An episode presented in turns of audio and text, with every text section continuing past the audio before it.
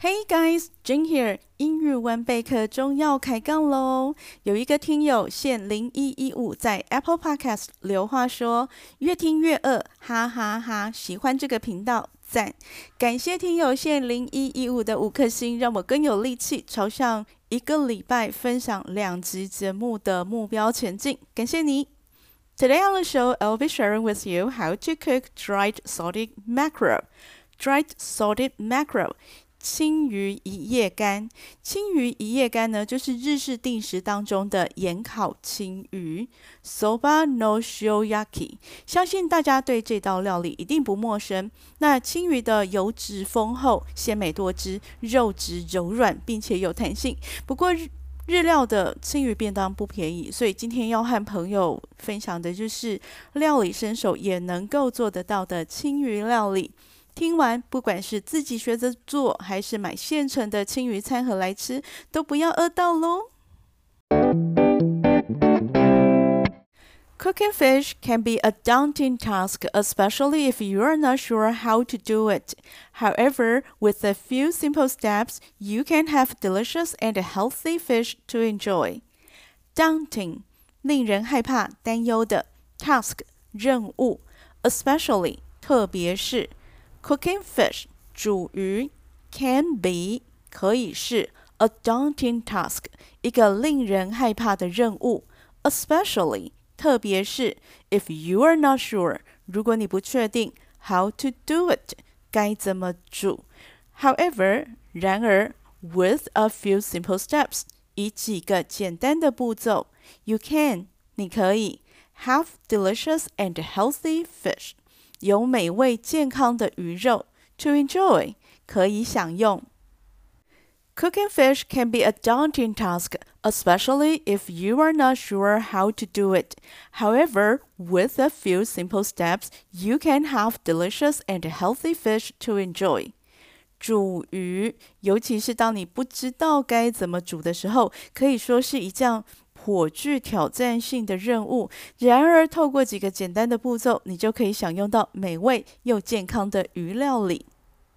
The first step is to defrost the fish completely. This is essential. If you try to cook frozen fish, it will not cook evenly and you may end up with partially cooked, partially raw fish.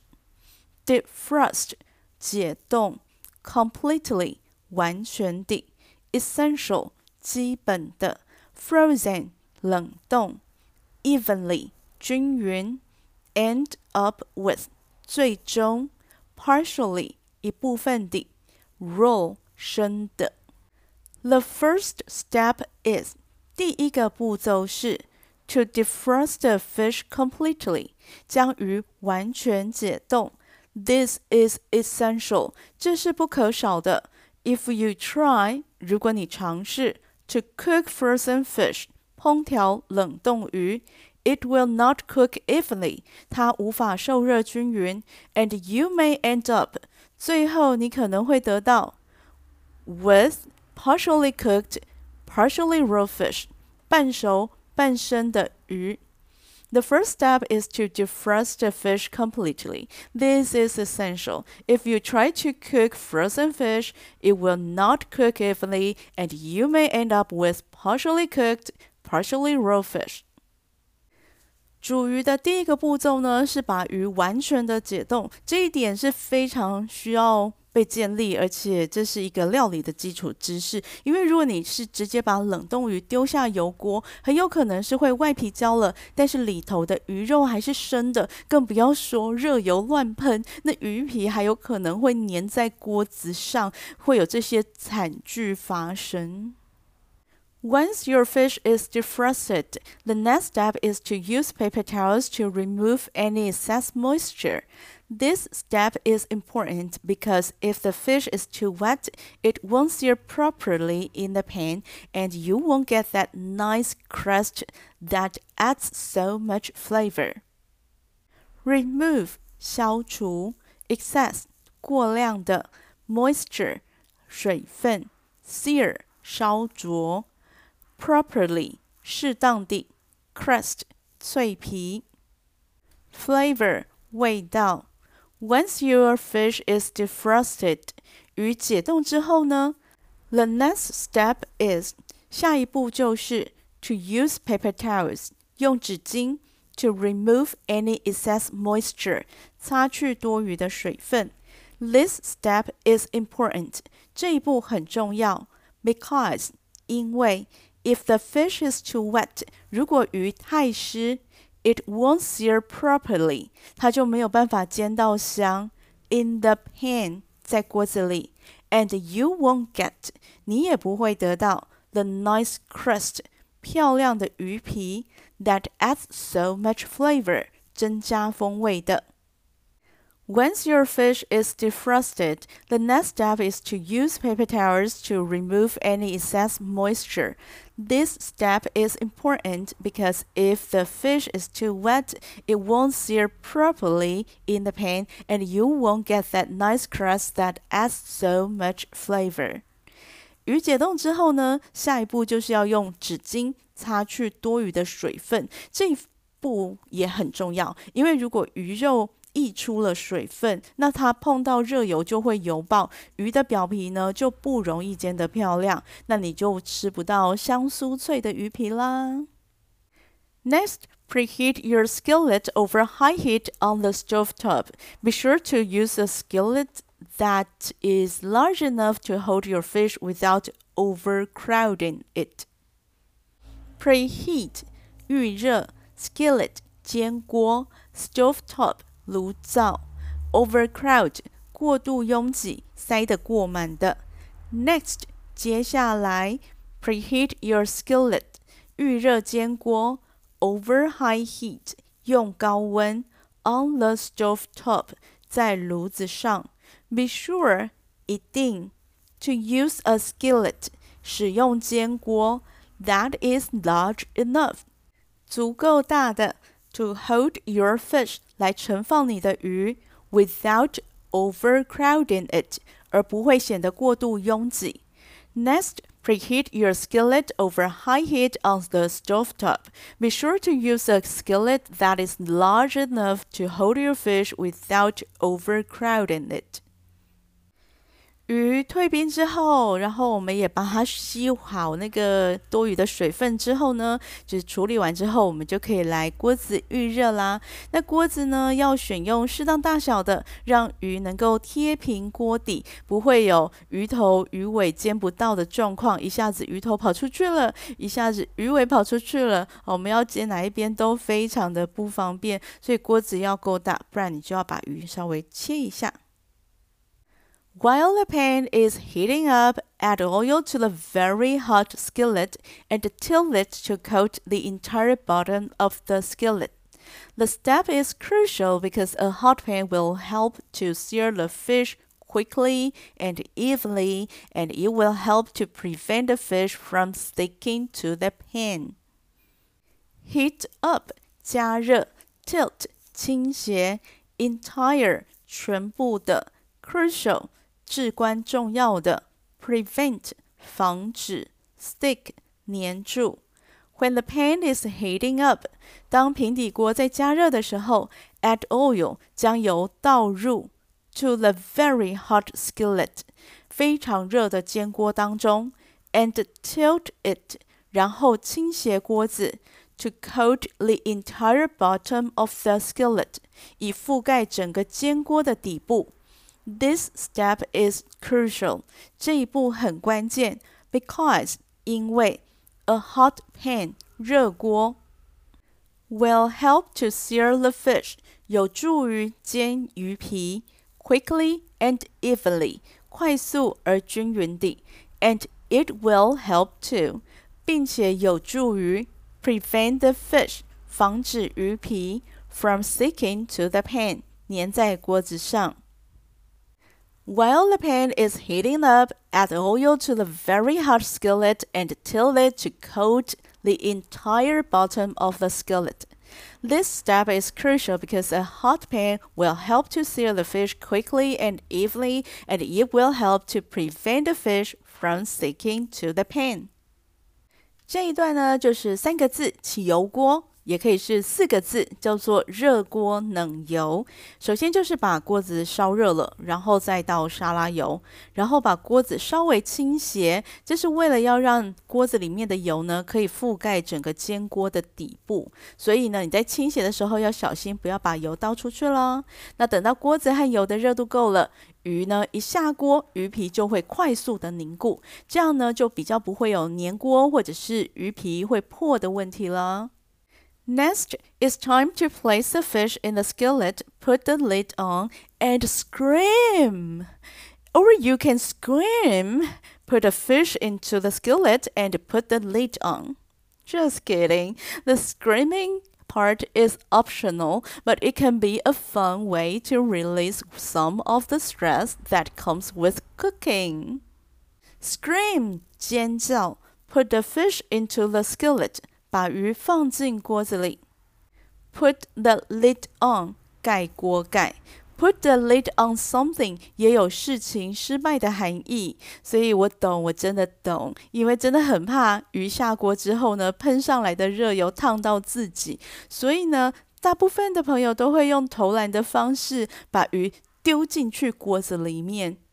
但是，请用你的物理脑袋思考一下：降落的位置越高，溅起的油花就会越多。这青鱼一夜干又没有学过跳水压水花的技术，所以是全靠你控制力道去压制溅起的油花。所以，这个秘诀就在于让鱼在距离锅子的最低高度，让鱼在你所。所能忍受的距离锅子的最近距离的时候，放手让鱼掉进去，甚至滑进去锅子里面。这样子的话，溅起来的油花是最少的。不过呢，我知道我当料理神手的时候呢，还是很难跨过这一关。现在还是很难，所以接下来要介绍的呢，就是利用只要会设定时间和温度就能使用的烤箱来烤鱼。我喜欢那种有防呆设计的家电，微波炉、电锅、烤箱，做菜呢就可以像化学实验一样，标准量尺、固定时间，看起来轻松又优雅。所以接下来就来说说用烤箱烤鱼的做法哦。The first step in this process is defrosting the fish completely. This is best done by placing the fish in the refrigerator for several hours or overnight, or by using the defrost function on your microwave oven. Process 过程 defrosting defrost 解冻 overnight 过夜 function 功能 The first step 第一步是 in this process 在这个过程 is defrosting the fish completely，完全的解冻鱼。This is best done，最好 by placing the fish，将鱼放进去 in the refrigerator，在冰箱里头 for several hours，数个小时，or overnight，或者是过夜，or by using the defrost function，或者是使用解冻功能。 on your microwave oven，在微波炉上的。The first step in this process is defrosting the fish completely. This is best done by placing the fish in the refrigerator for several hours or overnight, or by using the defrost function on your microwave oven. 煎鱼之前要把鱼完全解冻，这个真的很重要，所以我一直提醒。那但是 有些冷冻食品不是不需要解冻就可以直接进烤箱的，可是我讲的这一种青鱼叶干，它就是要解冻完全。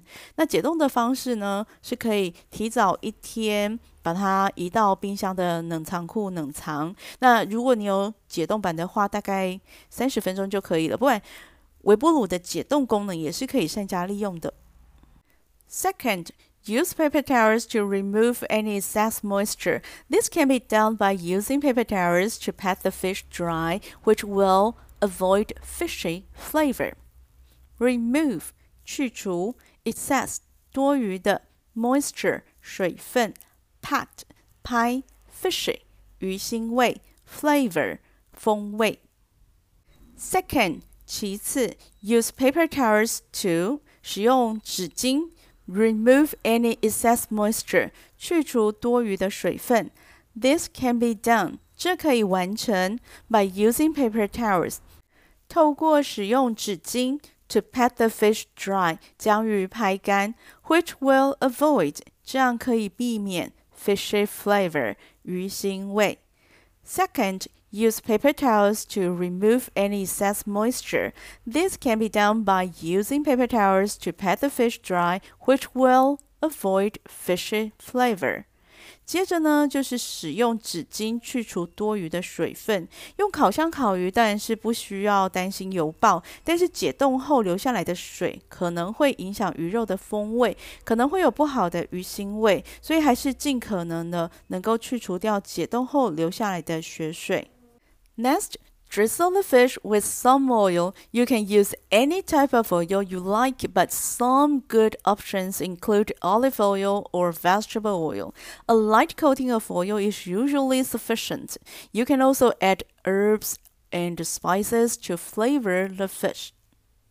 Drizzle 细细的滴洒，option 选择，olive oil 橄榄油，sufficient 足够的，herb 香草，spice 香料 flavor 调味。Next，接下来 drizzle the fish with some oil，在鱼肉上淋上一点油。You can use，你可以使用 any type of oil，任何的一种油。You like，你喜欢的。But some good options，但是一些不错的选择 include 包含 olive oil 橄榄油。 or vegetable oil 或者植物油，a light coating of oil 涂上一层薄薄的油 is usually sufficient，通常就足够了。You can also add，你还可以添加 herbs and spices，香草和香料 to flavor the fish，来给鱼调味。Next, drizzle the fish with some oil. You can use any type of oil you like, but some good options include olive oil or vegetable oil. A light coating of oil is usually sufficient. You can also add herbs and spices to flavor the fish. 我跟你讲，真的用烤箱烤鱼非常的方便而且快速，只要你记得退冰就好了。那退完冰之后呢， 呃，吸完血水多余的水分，你就是在鱼肉上抹油。那在鱼肉上抹油呢，是怕鱼呢会粘黏在烤盘或者是铝箔纸上面。那撒一些香料呢，可以增添风味，所以你不撒也没有关系。Then it's time to bake the fish in the oven. First, preheat the oven to 200 degrees Celsius and then bake the fish for about 15 minutes. This should be enough time to cook it through and get it nice and crispy. Preheat 预热，crispy 酥脆的。Then 然后 it's time 是时候了 to bake the fish 烤鱼 in the oven 在烤箱里。First 首先 preheat the oven，将烤箱预热 to 200 degrees Celsius 到摄氏两百度，and then 然后 bake the fish 将鱼烘烤 for about 15 minutes 大约十五分钟。This should be enough time，这个时间应该是足够的 to cook it through，把它烤透、煮透，and get it nice and crispy，让它变得又香又脆。then it's time to bake the fish in the oven. First, preheat the oven to 200 degrees Celsius and then bake the fish for about 15 minutes. This should be enough time to cook it through and get it nice and crispy. 基本的观念就是鱼肉薄高温快烤，鱼肉厚，降温延长烘烤时间。冷冻青鱼一夜干，只要解冻就能够马上料理。不管你是放油锅煎，或者是用烤箱烤，都很方便快速。Remember to defrost the fish completely and remove excess moisture。加个白饭，一些青菜。当午餐便当也好，当晚餐餐盒也很可以。With these tips, you will be able to create a tasty meal that you are proud of. Hello，那么今天的英语文备课中说故事聊烘焙就聊到这里。If you like what you hear, please rate, review, and don't forget to hit that subscribe button on your favorite podcast tab. 感谢订阅、收听、 Donate 的朋友们，Your support means a lot to me。备课中的网站有文字笔记，可以善用网站的搜寻功能找到你所需要的资料。Be sure to tune into the next episode，记得要回来收听英语文备课中。Bye.